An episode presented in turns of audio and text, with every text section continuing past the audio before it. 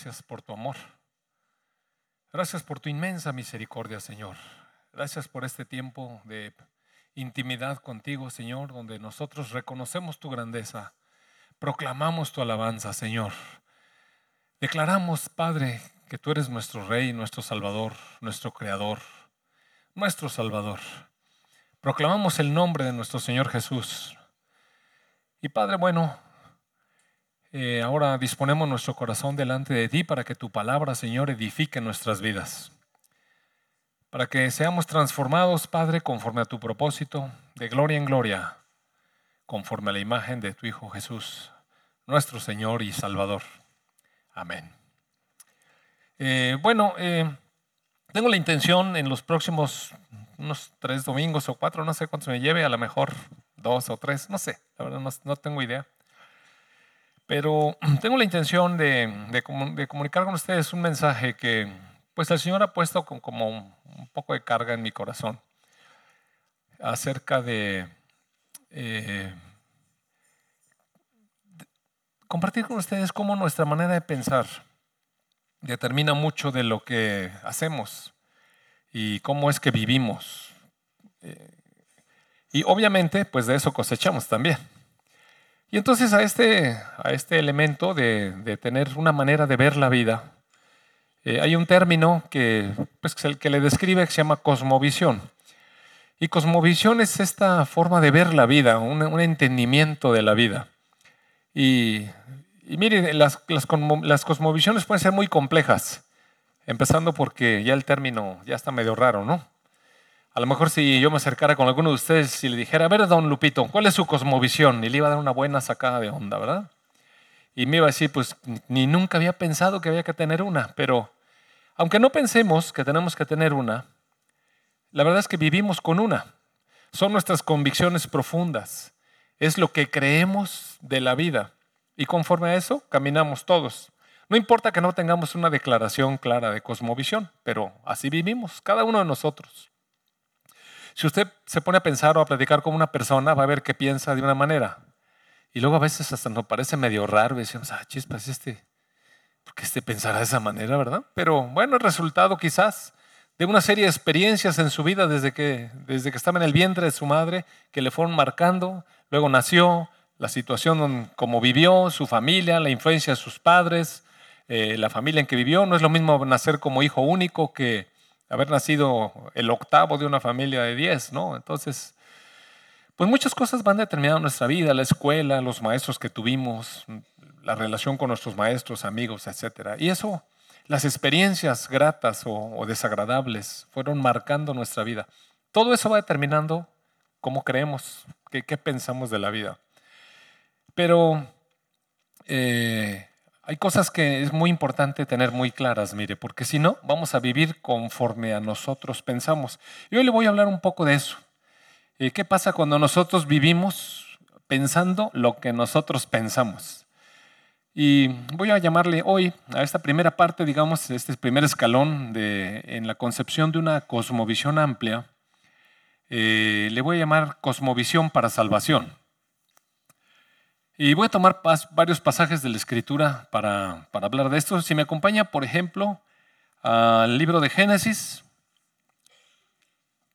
en el capítulo 6. ¿Sabe que en el capítulo 1 y 2 del Génesis, pues está la descripción de cuando Dios hizo todas las cosas, empezando por el universo, hasta llegar a, las pequeñas cosas, las plantas, los animales, los hombres, especialmente en los hombres. Y en el capítulo 3 se narra eh, la historia de la caída, cómo es que el hombre se desvincula de Dios por una desobediencia. En el capítulo 4 vemos cómo Caín y Abel crecen y, y después se desarrollan, teniendo cada uno una concepción de lo que Dios quería, y termina uno matando al otro. Y luego en el capítulo 5, bueno, ya podemos ver cómo empiezan las generaciones, las nuevas generaciones de Adán y Eva a partir de que, bueno, Caín es expulsado del seno de la familia, ya casi ni se le considera hijo, por lo que hizo, obvio. Y entonces empieza nuevamente esta familia eh, con un nuevo hijo. Y vienen ahí una serie de generaciones. Y de pronto, así en, tan poquito tiempo, en tan poquitas páginas, llegamos al capítulo 6, donde ya hay muchas personas en la tierra, muchas. Eh, esos, esos poquitos capítulos es lo que necesitamos saber, que Dios quiere que sepamos desde el principio del universo hasta cómo fue que se multiplicó la gente en la tierra. Entonces en el capítulo 6, verso 1 dice, aconteció que cuando comenzaron los hombres a multiplicarse sobre la faz de la tierra y les nacieron hijas, que viendo los hijos de Dios que las hijas de los hombres eran hermosas, tomaron para sí mujeres, escogiendo entre todas. Entonces, bueno, pues empieza esta cuestión, ¿no? Pues nacen las hijas y nacen los hijos y ya, sabe usted cómo es esta onda, empieza uno a parpadear por ahí y se aparecen cosas bellas en la vida. Y los hombres fueron escogiendo entre las jóvenes y se fueron, digamos, uniendo, casando o uniéndose y teniendo prole. Y así se fue multiplicando, multiplicando la cantidad de personas. Hay una serie de, detalles en este pasaje que se presta a, una serie de, escudriños este, doctrinales, pero ahorita no me voy a meter en eso porque me voy a distraer. Entonces mejor me lo voy a brincar y al capítulo 5, en el verso 5 dice, y vio Dios que la maldad de los hombres era mucha en la tierra. Ah, caray. Ah, caray. Eh, de pronto, una familia estaba puesta por encima de todo. Eh, usted sabe, se independizaron de Dios y empezaron a pensar conforme a los hombres. Tuvieron un par de hijos, quienes empezaron a pensar conforme a los hombres. Y el hijo mayor mata al hijo menor Después tienen otro hijo y empiezan a tener hijos e hijas e hijos e hijas. Claro, al principio pues se casaba seguramente el sobrino con la tía y todas esas cosas, ¿no? Pues no había de otras. Pero después ya eran muchas personas y entre más había, pues ya no era necesario esa endogamia. Ya se empezaron a casar eh, con un poco más de distancia. Pero lo, lo terrible de esto es que para el capítulo 6, verso 5, cuando ya había muchas personas, Dios se da cuenta o, mira el corazón de la gente y se da cuenta que en la tierra hay mucha gente y que los hombres han desarrollado maldad en su corazón y que todo designio del pensamiento del corazón de ellos era de continuo solamente el mal. Y bueno, aquí entra una frase que también se puede prestar a una serie de asuntos doctrinales, pero no me voy a meter en esos asuntos doctrinales, sino solamente para seguir la narración eh, diré que la escritura dice que le dolió al corazón de Dios esto y lamentó haber hecho hombre en la tierra. Y dijo el Señor, voy a raer de sobre la faz de la tierra a los hombres que he creado. Y mire, más que un desquite, es, un dolor eh, eh, en Dios que, que creó a los hombres para que nos lleváramos bien, nos amáramos y fuéramos a su imagen y semejanza para que fuéramos a su imagen y semejanza. Estábamos más lejos que nada. Muy, muy lejos estaba la humanidad de la, de la semejanza de Dios. Entonces un Dios santo, un Dios justo, eh, no puede permitir que las cosas sigan así. Y con dolor en su corazón tiene que tomar una decisión Dios y es raer de la faz de la tierra al hombre que creó, desde hombre hasta la bestia, hasta el reptil y las aves del cielo pues me arrepiento de haberlos hecho. Pero como Dios se, mantiene fiel a su creación, encontró en Noé gracia. Digo, encontró en Noé un hombre sobre el cual derramar su gracia. Su gracia. Y a través de este varón y su familia decidió mantener la existencia de la humanidad. Pero a lo que quiero llegar ahorita, eh, el punto es este, miren, amados hermanos. Una vez que eh, la primera pareja se distancia de Dios, el resultado inexorablemente va a ser siempre maldad. Y, vio Dios toda la creación, todos los hombres, y encontró que había mucha maldad en la tierra y que el designio, el pensamiento, el corazón de todos ellos era de continuo solamente el mal. Bueno, eh, después en el verso 1 del capítulo 7 dice que el Señor habló con Noé, con este hombre que, con el cual derramó gracia, y, le dio una indicación de entrar en el arca que ya le había dado la indicación antes de construir, porque iba a raer toda la tierra. Entonces, a través de Noé y su familia iba a traer la salvación. Y así fue. Bueno, ustedes eh, pueden leer el capítulo 7 completo y ahí se, se va narrando cómo fue que vino finalmente el agua, etc.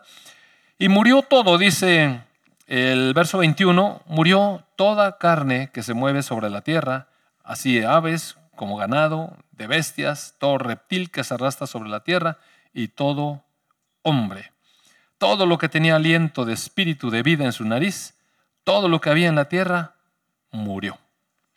Y así fue destruido todo ser que vivía sobre la faz de la tierra, desde el hombre hasta la bestia. Y quedó solamente Noé y los que con él estaban en el arca.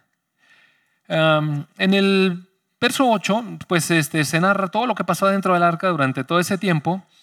Y en el verso eh, 18 dice que ya, bueno, finalmente se acabaron las aguas, bajó el, nivel de las aguas, y dice que salió Noé y sus hijos, su mujer y las mujeres de sus hijos con él, y los animales que el Señor había preservado en el arca para volver a dar vida a la tierra. Y dice que Noé saliendo edificó un altar a Dios, el verso 20, y tomó de todo animal limpio y de toda agua limpia, y ofreció Noé un holocausto, un sacrificio en el altar. Y percibió Dios olor grato. Y dijo el Señor en su corazón, no volveré más a maldecir la tierra por causa del hombre. Porque el intento del corazón del hombre es malo desde su juventud. Ni volveré más a destruir a todo ser viviente como he hecho. Lamentablemente, de todas maneras, Dios se, se dio cuenta que como quiera, bueno, no es que se dio cuenta, sino él sabía ya siempre, ¿no? Pero eh, es decir, por decirlo de alguna manera.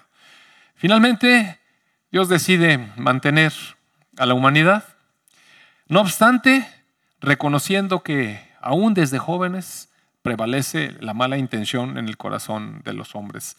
Y este punto, fíjese que hoy en la mañana, que estaba yo orando ahí atrás, este, casi todos los domingos en la mañana, bueno, sí, casi todos los domingos en la mañana, eh, Nacho y a veces eh, algunos otros hermanos oran por mí pues nos ponemos de acuerdo para que sea el Espíritu de Dios el que hable a la iglesia y, no una persona. Entonces oramos, nos encomendamos al Señor.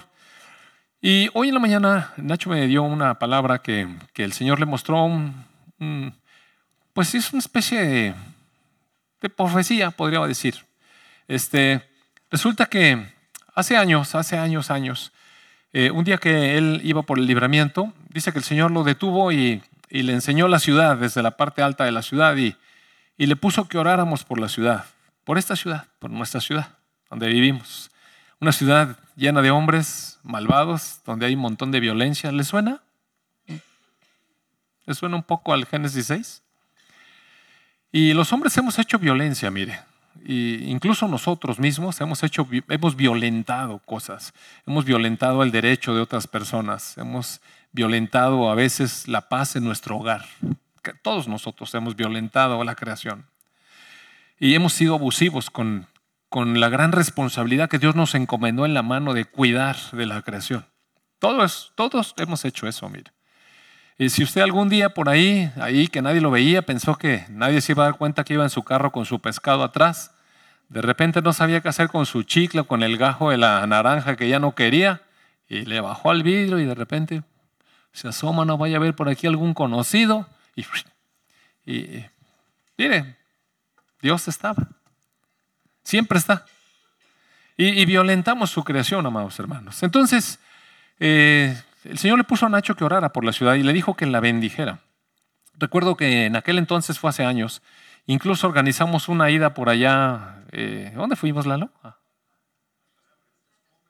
altas cumbres y desde allá un grupo, un grupo, nos pusimos a orar por la ciudad y a bendecir a la ciudad. Y bueno, eh, resulta que en estos días nuevamente Nacho iba por allí y el Señor le puso nuevamente de detenerse y, el Señor le, dijo que bendijera a, nuestra ciudad, que bendijéramos a nuestra ciudad. Oiga, la ciudad está terrible y con tantas cosas violentas, con tanta maldad, a veces nos da por empezar a maldecir nuestra ciudad. Y va, usted va a decir, no, yo nunca he maldecido nuestra ciudad. ¿Cuántas veces habla bien de Ciudad Victoria, por ejemplo? O cuántas veces dice, hombre, es que te Mataulipas y cosas como esas. y, empezamos a decir cosas que no son positivas. Entonces, eh, el mensaje profético es que, mire, Dios puede destruir esto, así como destruyó allá con el diluvio, igual como destruyó a, a Sodoma y a Gomorra con fuego. Pero ahorita no es el tiempo de destrucción. Y yo creo que esta, esta serie de mensajes que voy a compartir con ustedes va a alcanzar eh, Apocalipsis y voy a hablar un poco de la cuestión del final de los tiempos. Y sí, que va a haber un reacomodo de cosas, eso, mire, puede tenerlo por seguro porque la palabra lo dice. Y vamos a tocar un poco eso, pero más adelante. Hoy solamente me voy a quedar hasta la parte de la salvación. Y, pero lo, lo que quiero destacar en este momentito es cómo Dios nos dice que este no es el momento de destruir. Este es el momento de la misericordia todavía. Es el momento donde Dios todavía está derramando gracia y está utilizando a la iglesia para eso. Entonces, la iglesia, nosotros, debemos de hablar cosas positivas de nuestra ciudad, pero no positivas en el sentido tonto de, eh, engaño, de autoengaño, sino declarar que, que todavía nuestra ciudad puede alcanzar la misericordia de Dios, de declarar la palabra de Dios de bendición sobre nuestra ciudad, porque estamos puestos para bendecir, amados hermanos. Entonces la exhortación es que no estemos hablando mal de nuestra ciudad. Mire, sí hay cosas terribles en nuestra ciudad, hay maldad, desde luego. Y no vamos a cerrar los ojos a eso. Pero en lugar de estarnos quejando y en lugar de estar murmurando de por qué estamos en esta mugrosa ciudad o lo que quiera usted decir adentro de su corazón, mire, vamos a transformarlo. Y vamos a decir que gracias Señor porque me pusiste en esta ciudad. Gracias. Yo le comentaba la semana pasada cómo mi esposa y yo fuimos traídos casi sobrenaturalmente y nos puso Dios aquí. Entonces, pues si aquí vivo porque Dios me trajo, bendito sea Dios que me puso en esta ciudad y yo bendigo a Ciudad Victoria y bendigo a Tamaulipas y toda la iglesia decimos, bendecimos a Ciudad Victoria y bendecimos a Tamaulipas porque así lo quiere el Espíritu de Dios que nos está trayendo esta palabra. Lo invito a que la practiquemos día con día, amados hermanos. Día con día, hablemos bien de nuestra ciudad, bendiciéndola y pidiéndole a Dios misericordia y gracia para nuestra ciudad Victoria. Amén y nuestro estado de Tamaulipas. Bendito estado de Tamaulipas, que Tamaulipas significa tierra de oración, oiga. Nomás imagínese. Gracias a Dios que me trajo esta tierra de oración. Y bueno, eh, el punto es que, usted sabe, la primera pareja pecó, sus primeros dos hijos, un desastre de familia, em, apareció el homicidio de inmediato, y en cuanto a las primeras generaciones, un desastre, y tuvo que ser raída la humanidad. Después, bueno, los hijos de Noé nacen e inmediatamente eh, aparece nuevamente el pecado porque eh, la intención del corazón es mala en los hombres desde su juventud. A Noé se le pasan las copas y después de poner el altar se fue a echar unas buenas copas. Y en medio de eso, pues empieza a hacer unas tonterías, ¿ve? Y Después los hijos, eh, uno de ellos se burla, los otros tienen temor de Dios y de su padre también y con mucha, digamos, respeto lo cubren, etc. Y vienen maldiciones sobre unos hijos, etc. Y si usted sigue leyendo allí, se va a dar cuenta cómo la tierra se empieza a poblar. Y me llamó mucho la atención que aunque, aunque el padre, eh, este Noé, declara una maldición sobre su hijo Cam, que fue el que lo vio desnudo y digamos lo avergonzó delante de los hermanos, etc. Eh, ¿Sabe que eh, la primera ciudad fuerte que se levantó, el primer pueblo grande que se levantó, ¿de quién cree que fue herencia? ¿De Sem que fue bendecido? ¿De Jafet que fue bendecido? ¿O de Cam que fue maldecido? De Cam que fue maldecido. Y dice la escritura ahí que uno de los descendientes de Cam fue Nimrod. Y este Nimrod era un hombre hábil en la cacería y un hombre vigoroso, fuerte. Y entonces uno dice, a ver, a ver, ¿cómo está esto? Y es que empieza uno no a comprender los designios de Dios que son del tiempo, mire, de largos. Nosotros a veces pensamos que viene una maldición y ya se acabó el asunto. No, mira, amado hermano, Dios puede dejar que prosperen las cosas en medio de, de lo que uno tiene otro concepto. Por eso para poder entender un poco el, proceder de Dios, necesitamos cambiar nuestra manera de pensar, ir a la escritura, ver cómo Dios va obrando y cómo va dejando que pasen las cosas.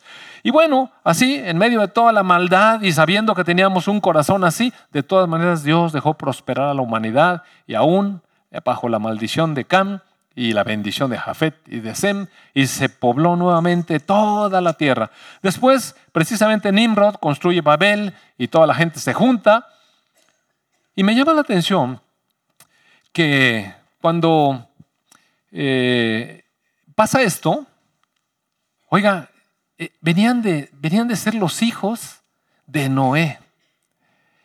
Este yo me imagino que Noé le contó a sus hijos, bueno, sus hijos estaban pues ahí en el, en el barco, es en la arca. Y vieron toda esta salvación de Dios tremenda, vieron morirse a toda la humanidad y la razón, la razón por la cual Dios destruyó a todos. Y debieron haberla contado a sus hijos, ¿no le parece? Bueno, mire, unas tres generaciones después están construyendo la humanidad una torre eh, que está dedicada a los hombres y con dioses falsos. Y dicen, ¿qué, es eso? O sea, ¿cómo, ¿cómo es posible que estas cosas pasen? Es increíble. Si me acompaña, por favor, al libro de jueces, capítulo, ¿qué será?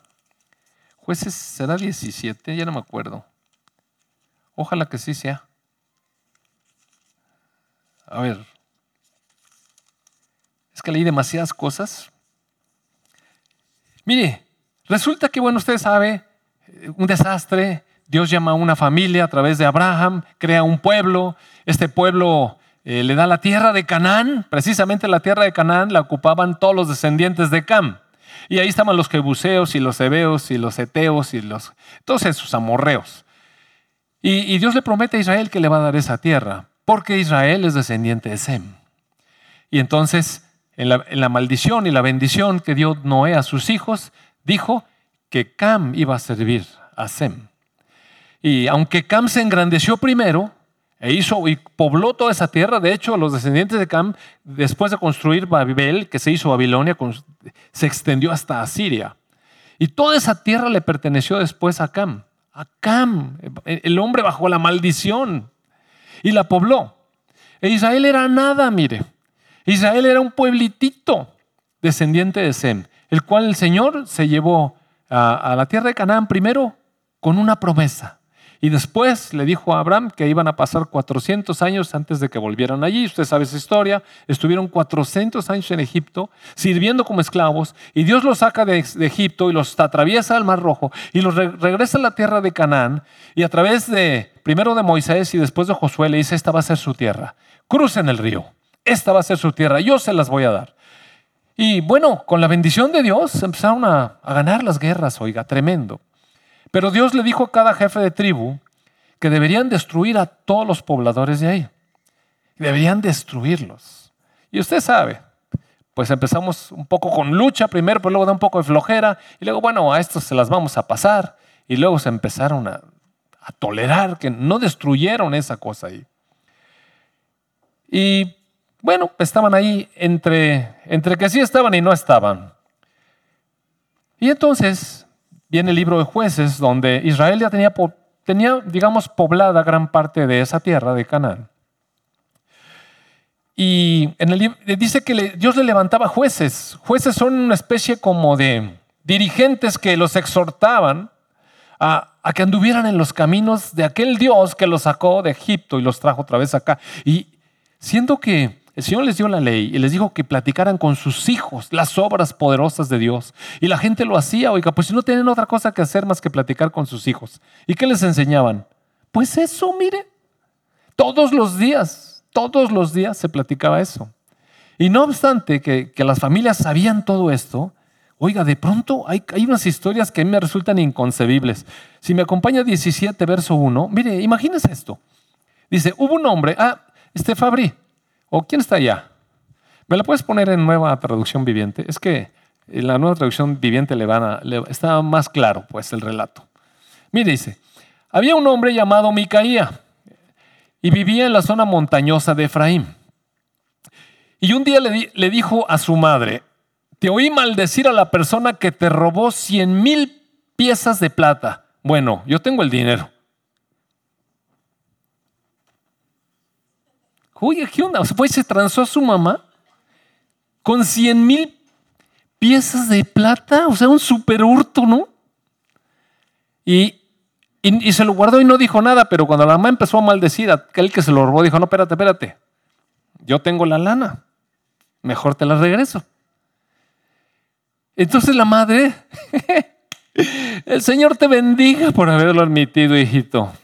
Ay, qué linda mamá. Yo le hubiera puesto unos buenos coscorrones, ¿no? A ver, espérame. ¿Ya, ya, ya se acabó? Ah, sí. Perdón. Ahora sí. Entonces él le devolvió el dinero y entonces ella dijo, fíjese nomás, qué clase de enseñanzas. Ahora consagro estas monedas de plata al Señor en honor a mi hito tan lindo que se ha portado también. Muy bien. Entonces le voy a hacer una, le voy a hacer tallar una imagen y le voy a fundir un ídolo. ¿Usted puede creer esto? Así que cuando Micaía le devolvió el dinero a su madre, los mil y tantas monedas, ella tomó doscientas y se las dio a un platero, quien las convirtió en una imagen y un ídolo que hizo en honor a su hijito que también se había portado. Y los pusieron en la casa de Micaía, y Micaía estaba casado. Micaía entonces construyó un santuario para el ídolo e hizo un efod sagrado y algunos ídolos de la familia y nombró como su sacerdote personal a uno de sus hijos. Oiga, esto me resulta inconcebible. En medio del pueblo que recién acaba de entrar a esa tierra, guiado por la mano de Dios, y que, y que se supone que están recibiendo la tradición de sus padres, de dónde estuvieron. ¿Cómo fue que vinieron de Egipto? Pues ve usted que sí es cierto. A lo que voy es, ve usted que sí es cierto que hay maldad en nuestro corazón. Hay maldad en nuestro corazón. Mire, la escritura es muy clara, hay maldad en nuestro corazón.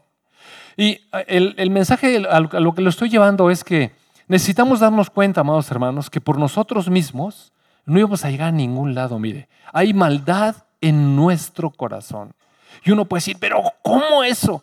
Pues le aseguro que una descuidada, si revisamos nuestra vida, va a ver cuántas hemos hecho con maldad en nuestro corazón a veces por la consideración a un hijito, mire. ¿Qué, qué ocurrencias? ¿Qué ocurre? ¿No le parece? O sea, oiga, esto a mí me da retortijón, la mera verdad. Luego, voy a ir con ustedes a, bueno, pasan muchísimas, eh, muchísimas cosas, pero finalmente Israel tiene un rey. Y si me acompaña, por favor, al Salmo 14. Tiene un rey y este rey también actuó mal. Dios le dio la indicación de que eliminara a todos los amalecitas y él dejó vivo al rey y se quedó con la mejor parte del ganado con el pretexto de que con ese ganado iba a ser ofrendas al Dios viviente. Dios no quería ofrendas de esas. La única ofrenda válida delante de Dios es que lo obedezcamos. Y Dios le dijo, destruye todo, todo. Como no lo destruyó, bueno, vino un profeta, usted recuerda, y entonces le quitan el trono a, eh, el profeta Samuel le quita el trono a, Saúl y lo entrega en manos de David, que se tiene que aventar una preparación de 14 años en el desierto y perseguido por David. Pero bueno, finalmente David llega al trono y en el verso 14, digo, en el Salmo 14, verso 1, este David, que es el mejor rey que ha existido, un, rey que tenía una verdadera relación profunda con su Dios. Dice el verso 1, dice el necio en su corazón. El necio dice en su corazón que no hay Dios. Mire lo que dicen. O sea, cuando una persona dice que no hay Dios o lo pone en tela de juicio, oiga usted, qué necedad. La mera verdad, qué necedad. Qué necedad, porque todo habla a favor de que hay un Dios creador de todas las cosas, empezando por mi vida. Y David dice en este salmo, se han corrompido hacen cosas abominables. No hay quien haga el bien. Dice que Dios, el Señor Todopoderoso, el que es, el que era y el que será, miró desde los cielos sobre los hijos de los hombres para ver si había algún entendido que buscara a Dios. Pero todos se desviaron.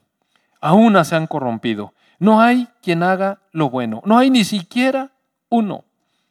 No tienen discernimiento todos los que hacen iniquidad, que devoran a mi pueblo como si comiesen pan.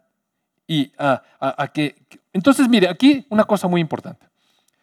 David está viendo como maldad a todos aquellos que no son de su pueblo. O sea, los malos son los que no son de mi familia. Sí, sí la capta. Todos se desviaron, todos. ¿Que no tienen discernimiento todos los que hacen iniquidad? Que devoran a mi pueblo como si comiesen pan y al Señor no invocan. ¿Qué quiere decir? ¿Quién era el único pueblo que invocaba al Señor? Israel, mire, el pueblo de David. Ellos temblaron de espanto porque Dios está con la generación de los justos. Y, en fin, dice, del consejo del pobre se han burlado, pero nuestro Dios es su esperanza, su esperanza de este pueblo. Oh, que de Sión saliera la salvación de Israel. Y entonces David empieza a tener una especie de anhelo. ¿Cuándo va a venir la salvación de Dios sobre su pueblo? Que salga de Sión, que entre otras cosas Sión es alabanza, ¿verdad?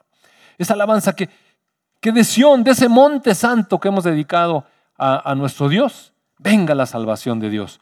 Y luego dice aquí esta palabrita, este, cierra así. Cuando el Señor hiciere volver a los cautivos de su pueblo, se gozará Jacob y se alegrará Israel. Es decir, el rey David alcanzaba a ver la maldad en todos los demás, excepto en su pueblo. Pero el apóstol Pablo, que era judío, en el capítulo 3 de la epístola a los romanos, si me acompaña por favor, toma este pasaje, toma este pasaje y, y en el verso 1 del capítulo 3, después de haber hablado muy fuerte sobre la culpabilidad de todos los hombres en el capítulo 1 y capítulo 2, dice, verso 1, capítulo 3, ¿qué ventaja tiene pues el judío? ¿O de qué aprovecha la circuncisión? Y dice Pablo, bueno, aprovecha mucho, mucho en todas maneras. Primero, porque ciertamente les ha sido confiada la palabra de Dios.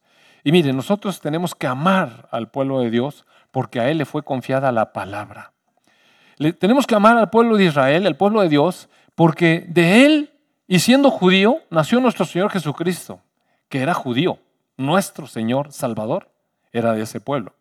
Es decir, de en medio de ellos el Señor lo hizo brotar. Eh, ellos son el pueblo especial, amados hermanos, y necesitamos bendecirlo. La palabra nos insta, pidan por la paz de Jerusalén, bendigan eh, sus murallas y, su pueblo. Y tenemos que hacerlo. Bendito aquel que bendice a Israel. Y maldito aquel que maldice a Israel. ¿Sabe usted? A lo mejor lo oyó en las noticias. ¿Alguna vez este presidente de, Venezuela que, que, se llamaba Hugo Chávez, recuerda usted? Él una vez, él odiaba a Israel y todo lo que tuviera que ver con Dios. Y una vez él dijo que maldecía de lo profundo de sus entrañas a Israel. Él dijo. Y sabe una cosa, de lo profundo de sus entrañas le brotó un cáncer que lo mató. Entonces, seamos muy cautelosos con lo que decimos de la nación, de esa nación que, para Dios eh, es su deleite. Con todo y que no hayan entendido quizás, o que el Señor los haya apartado un momento para insertarnos a nosotros, pero sigue siendo su pueblo especial. Y necesitamos bendecir a Israel. Entonces, dice, ¿de qué sirve? Bueno, sirve de mucho por todas esas cosas que les digo. Pero en el verso 9 dice, ¿qué pues? ¿Somos nosotros, hablando de los judíos, somos nosotros los judíos mejores que ellos? En ninguna manera, pues ya hemos acusado a judíos y a gentiles. Eh, es decir, no hay nadie mejor, mire. Ya delante de Dios, todas las personas traemos esta maldad en nuestro corazón, beso. E, eso, eso que les acabo de leer. Eh, es, es entre su pueblo. Entonces, contestándole a David, a David el rey, todos hemos, eh, todos estamos bajo pecado, dice el apóstol Pablo. Como está escrito, no hay justo, no hay aún uno, no hay quien entienda, no hay quien busque a Dios. Todos se desviaron, a una se hicieron inútiles. No hay quien haga lo bueno, no hay ni siquiera uno. Entonces, es una, digamos, revelación de esta porción de la palabra del Salmo, porque la revelación es progresiva. Y con esta confianza de que él era un escogido de Dios, un privilegiado de Dios, un tocado por la misericordia de Dios, vivió el rey David. Y si era verdad, mire, el rey David era un pastor de ovejas eh, de una familia muy pequeña en Israel que estaba ahí abandonado. Israel estaba bajo el asedio filisteo, o sea, las naciones estaban echando sobre ellos. Y David, David experimentó en su propia vida cómo Dios lo escogió siendo el menor de los hermanos, el último. lo escogió y lo levantó y lo ungió como rey. Amados hermanos, uno puede decir, ah, qué bonito. Pero mire, si uno lo trae, piense. Dios puso sus ojos en cada uno de nosotros. Ponga su nombre ahí. Dios puso sus ojos sobre usted. Y siendo que estábamos sucios, mire, nos levantó para ser reyes y sacerdotes para nuestro Dios. Mire, si no sabemos apreciar esas cosas, amado hermano, vamos a seguir viviendo bajo nuestra propia manera de vivir. Entonces, sigo insistiendo, vivir por nuestras propias pensamientos es destructivo, porque ¿qué hay en nosotros? Solamente maldad, mire. Siempre va a ser encontrada maldad. Después de que el rey David eh, pasa su, su reinado a su hijo Salomón, ¿recuerda usted? Su hijo Salomón. Entonces Salomón está considerado, como usted sabe, el hombre más sabio sobre la tierra. Así dice la palabra. Y dentro de tantas cosas que escribió Salomón, un montón de proverbios, el libro de los cantares y esto, también escribió el libro de Eclesiastés. Eclesiastés. ¿Alguno de ustedes ha leído el libro de Eclesiastés? ¿Sí lo han leído? Excelente. Ese es un libro bien complicado, oiga. Ese es un libro difícil de entender.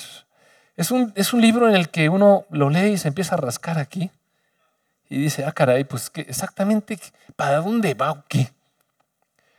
Y bueno, de repente hay que buscar en Dios que, que, nos revele qué es lo que está diciendo el rey Salomón a través del libro de Eclesiastés.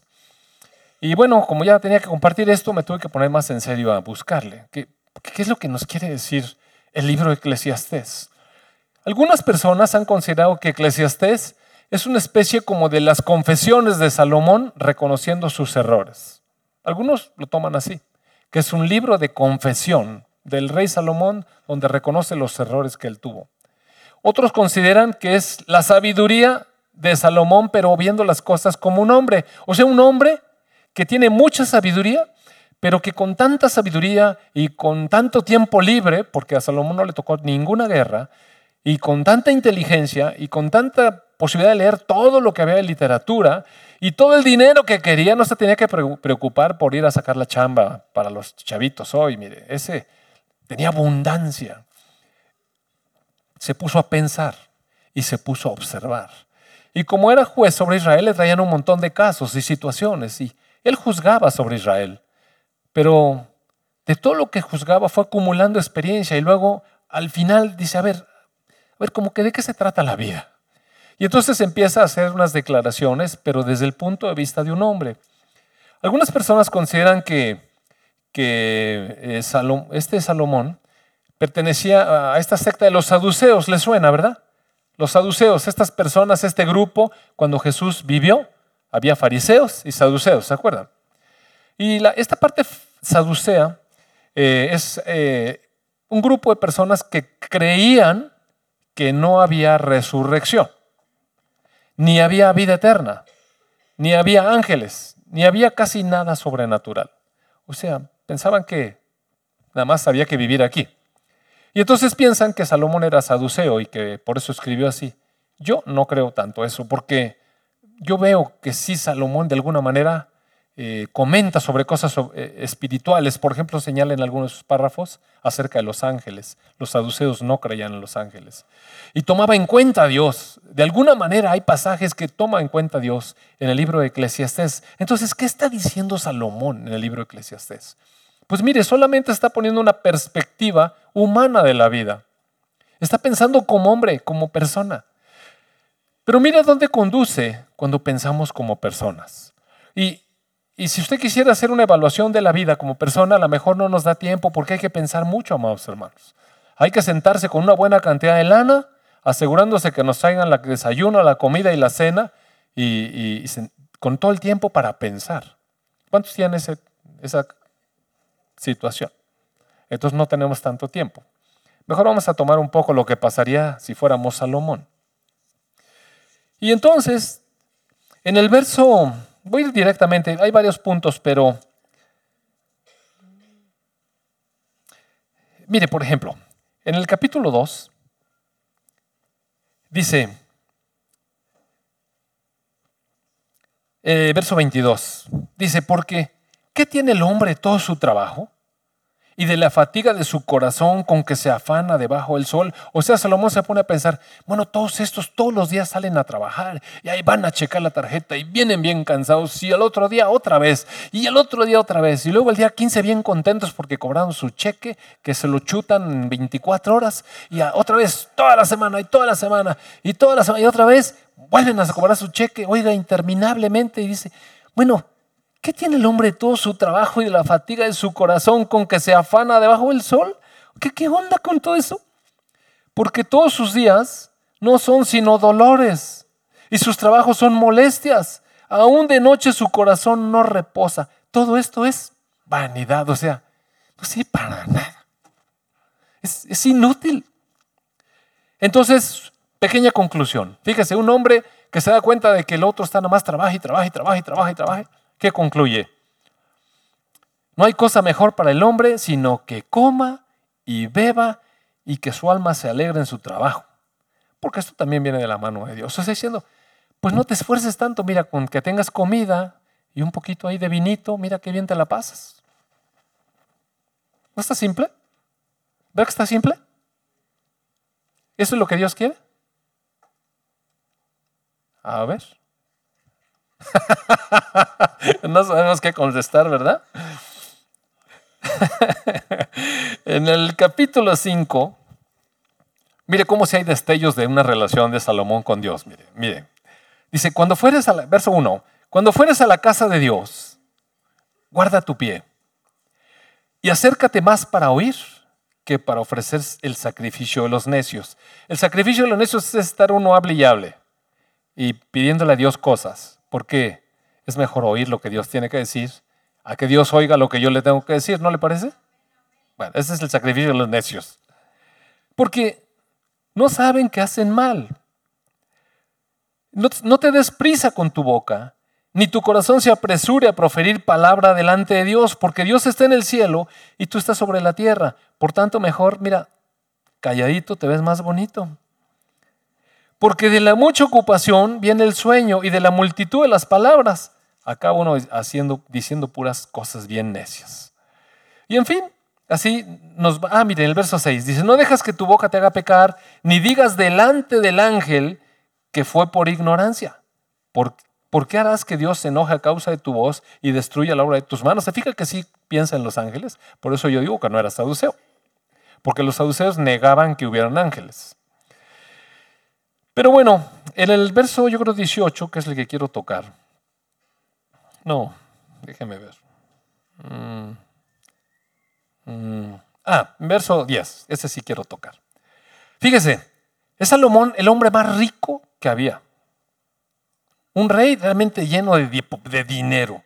Y dice, el que ama el dinero no se saciará de dinero. Y mire, piense un poquito. Usted a lo mejor empezó ganando.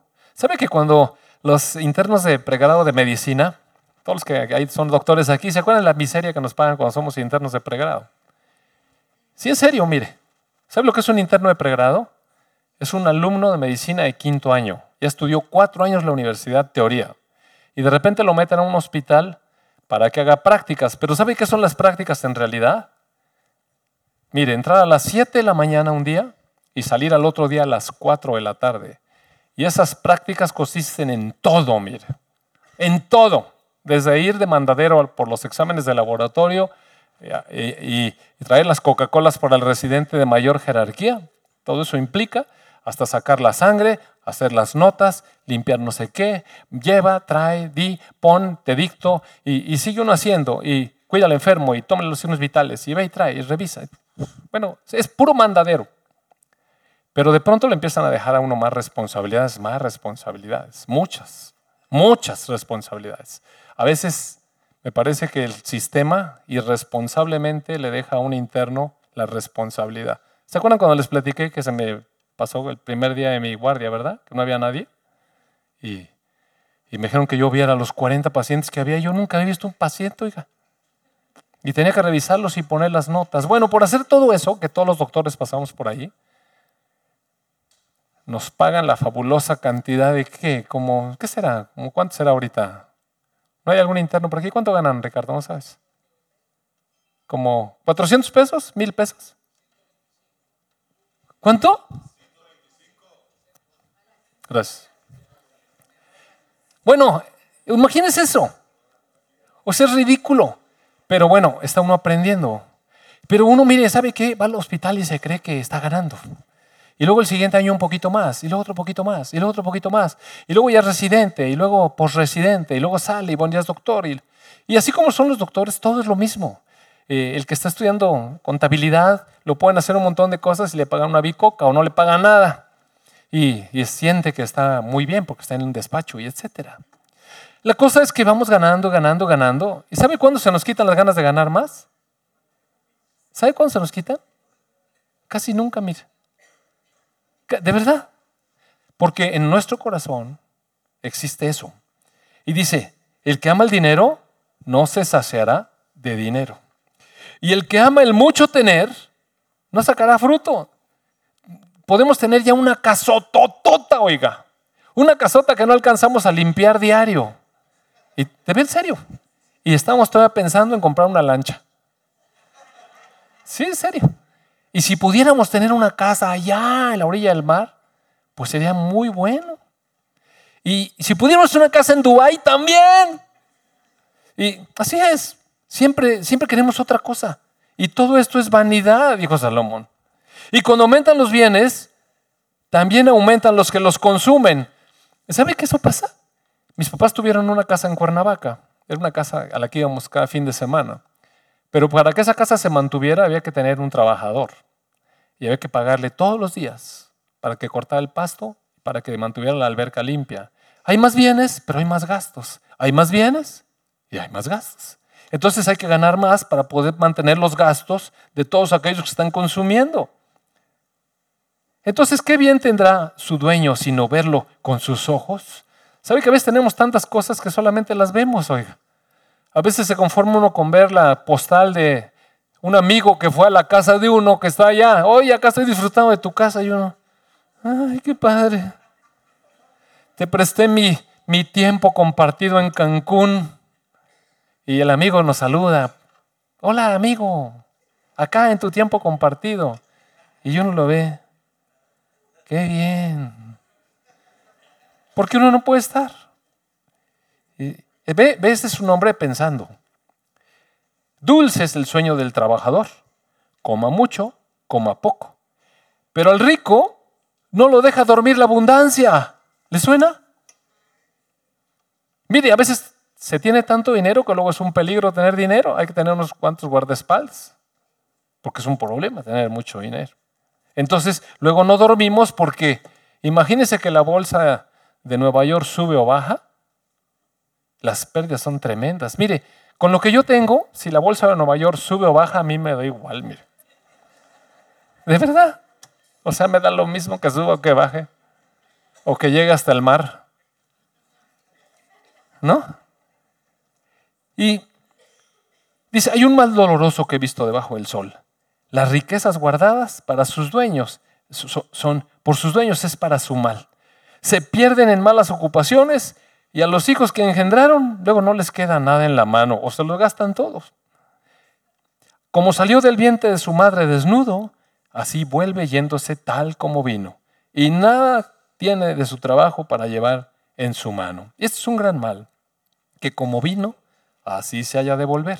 ¿Y de qué le aprovechó trabajar en vano? Si usted se fija, aquí está un hombre que no se está dando cuenta que hay una vida más allá, se fija. Mire, para él todo es lo que hay aquí. Entonces, si todo lo que hay es lo que hay aquí, quedan de dos. No te malgastes tanto y disfruta.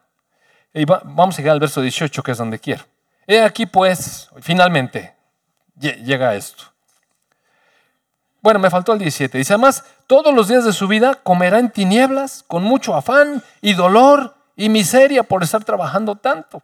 Entonces, este es el bien que yo he visto, dice Salomón que lo bueno es comer y beber y gozar uno del bien de todo su trabajo, aunque se fatiga debajo del sol todos los días de su vida que Dios le ha dado, porque esta es su parte.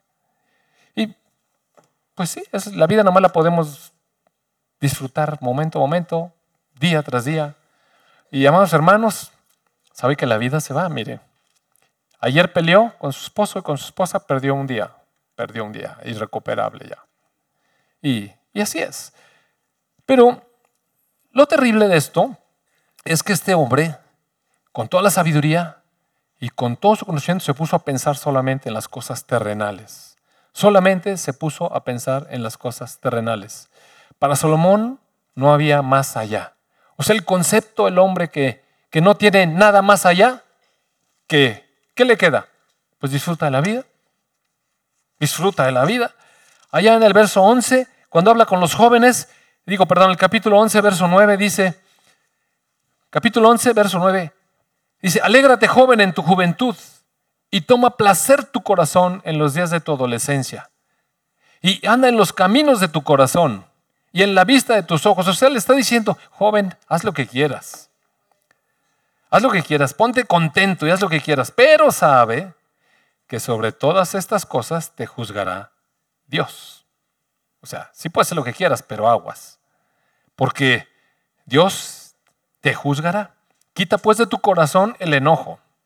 Aparta tu carne, de, tu carne aparta el mal, porque la adolescencia y la juventud tampoco sirven para nada y se van a acabar, deja de decirte.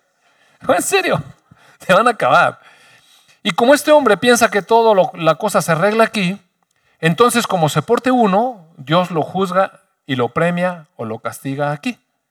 Entonces le está diciendo al joven, mira, diviértete, pero si te pasas de la raya, el resto de tu vida, que la adolescencia y la juventud dura un pedacito, vas a cosechar según tu comportamiento. Y entonces luego vas a cargar con eso. Pero si se fijan, no hay un concepto de vida eterna. ¿Sí lo, lo alcanza a percibir? No hay un concepto de vida eterna. El libro cierra en el capítulo 12 y dice, eh, salud. Dice el verso 9, cuanto más sabio fue el predicador, tanto más enseñó sabiduría al pueblo. E hizo escuchar, e hizo escudriñar, y compuso muchos eclesiastés, o sea, de este tipo de comentarios. Y procuró el, predicador hallar palabras agradables y escribir rectamente palabras de verdad. Las palabras de los sabios son como aguijones, y como clavos hincados son las de los maestros de las congregaciones dadas por un pastor. Es decir, cuando se habla verdad, mire, se sienten los piquetes. Por ahí de repente alguno me ha dicho, oiga, estuvieron bien duras las pedradas. No son pedradas, son piquetes de clavos dadas por un pastor que habla la verdad. Y la, verdad pica, sí incomoda, sí incomoda. Y entonces, el fin de todo discurso, dice el verso 13, es este. Teme a Dios, guarda sus mandamientos, porque eso es todo lo que tiene el hombre.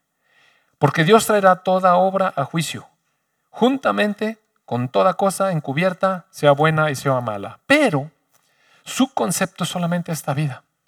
O sea, él no tenía una concepción de vida eterna y no se había desarrollado aún. Y así hay en las personas. ¿Sabe que en nuestro mundo todavía hay personas que no piensan en, que hay más allá? Y bueno, así, así venía, Israel poco a poco caminando con todas estas cosas, muchos profetas hablando a Israel, diciéndole que cumplieran con los mandamientos. ¿No dijo eso Salomón finalmente? Teme a Dios y cumple con sus mandamientos. Y, y la exhortación era, a cumplir con los mandamientos, a cumplir con los mandamientos, pero con esperanza de qué, amados hermanos. ¿Para qué cumplir mandamientos si, si no hay más que esta vida? Entonces, pues, con un pensamiento de hombres, disfruta de la vida, porque se va a acabar.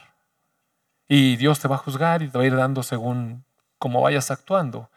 Pero ¿no cree usted que necesitamos extender nuestra cosmovisión?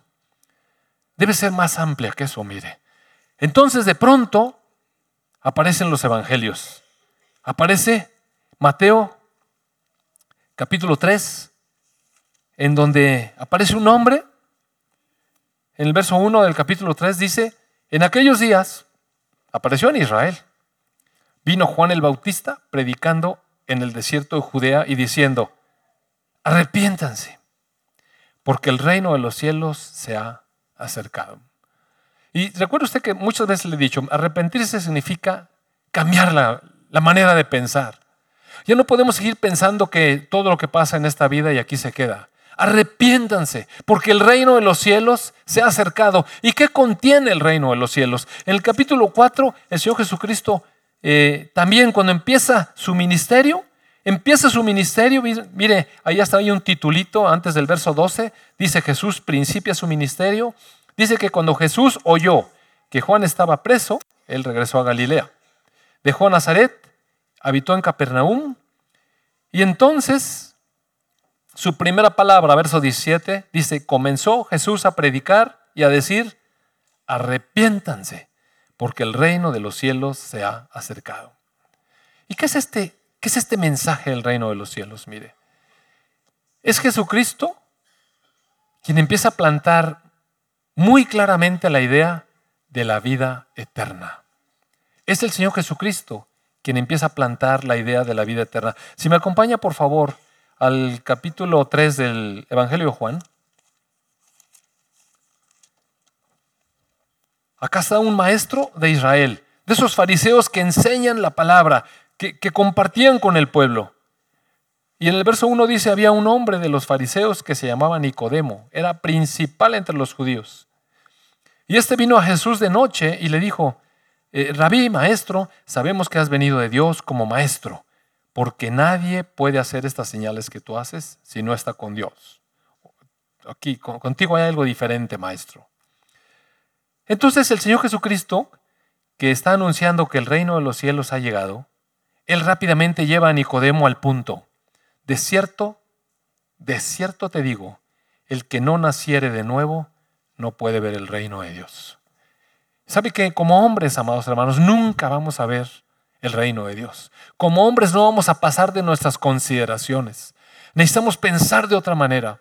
Y la única manera de pensar de otra manera es nacer de nuevo, nacer de lo alto, nacer del Espíritu, que el Espíritu de Dios esté en nosotros y nos dé una visión diferente de la vida, una visión de vida eterna.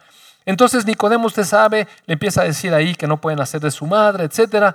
Y entonces Jesús en el verso 5 le dice, te digo de cierto que el que no naciere del agua y del espíritu no puede entrar en el reino de Dios. Lo que es nacido de la carne, si alguien nace de su mamá, sigue siendo carne. Pero lo que nace del espíritu, espíritu es. No te maravilles que te digo que es necesario nacer de nuevo. Y en el verso 16, el Señor Jesucristo está hablando, ¿eh? El Señor Jesucristo está hablando. Dice, porque si ustedes tienen una Biblia de estas, que tiene las letras en rojo, usted va, las palabras de Jesús va a ver quién está hablando. Dice Jesús, porque de tal manera amó Dios al mundo que ha dado a su Hijo unigénito. Mire, estas no son palabras del apóstol Juan, son las palabras de Jesucristo. Y de tal manera, él lo que está revelando es que Dios amó al mundo y le dio a su Hijo unigénito para que todo aquel que en Él cree, que confía en Él, no se pierda, mas tenga vida eterna. Y empieza a plantar este nuevo concepto de vida eterna, amados. Vida eterna, vivir eternamente.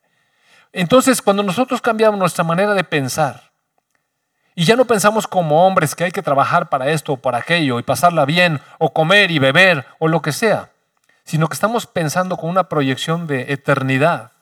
¿Y dónde van a estar nuestras almas por la eternidad? Le aseguro que nuestra manera de vivir es diferente. Es diferente, empezando porque tenemos que considerar seriamente si le pertenecemos a Jesucristo y si Jesucristo nos pertenece. Si estamos en Él y Él está en nosotros. Y eso es un cambio de pensar tremendo, mire. Le, invito a que platique con personas a las que usted conoce y pregúntele sobre su cosmovisión de la vida. Bueno, no le diga así, pero dígale, pero dígale, eh, eh, ¿qué piensa él de Jesucristo? Mire, nada más dígale eso, ¿qué piensa? Y va a ver cuántas personas creen que Jesús es el Hijo de Dios y que vino a la tierra y que sí, un maestro o lo que quiera que decirle el gran maestro y, que hay que seguir su ejemplo y no sé qué tanto.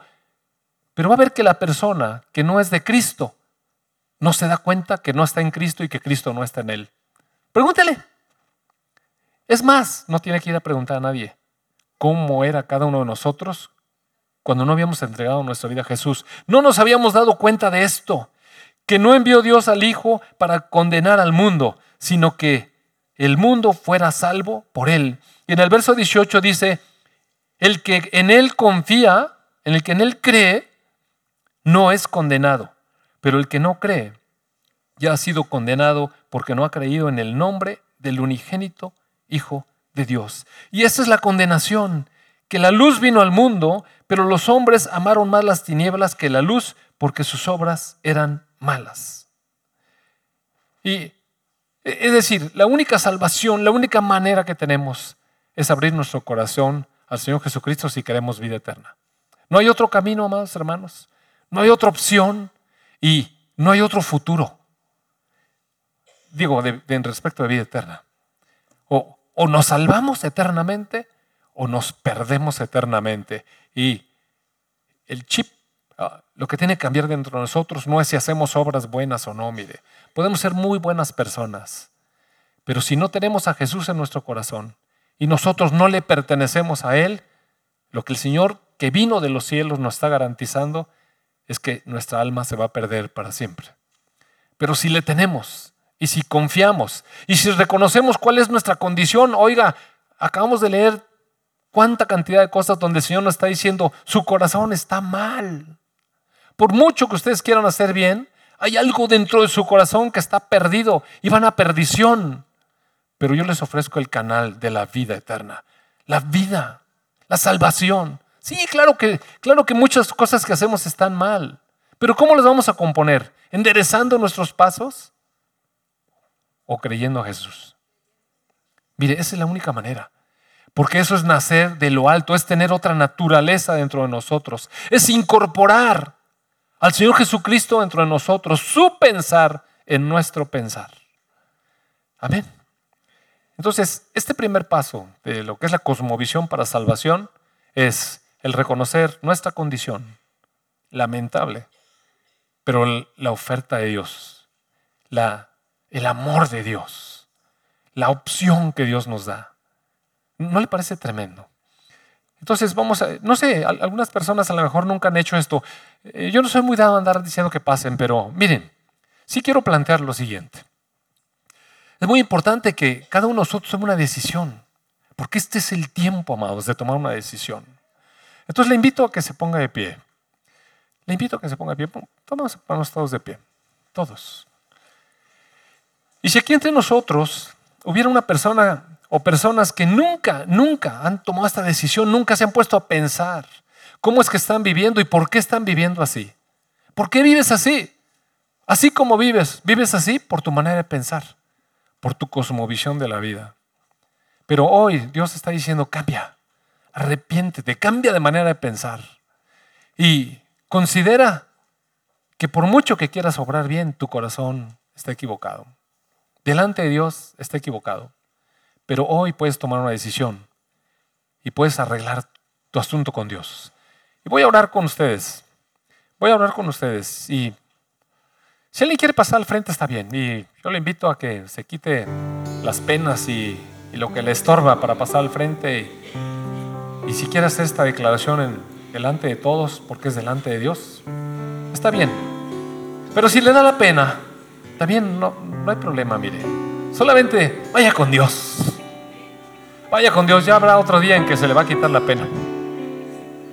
Yo sé, yo sé que un día se le va a quitar la pena. Vamos a orar. Amado Padre, te doy tantas gracias. Porque tú traes salvación a los hombres.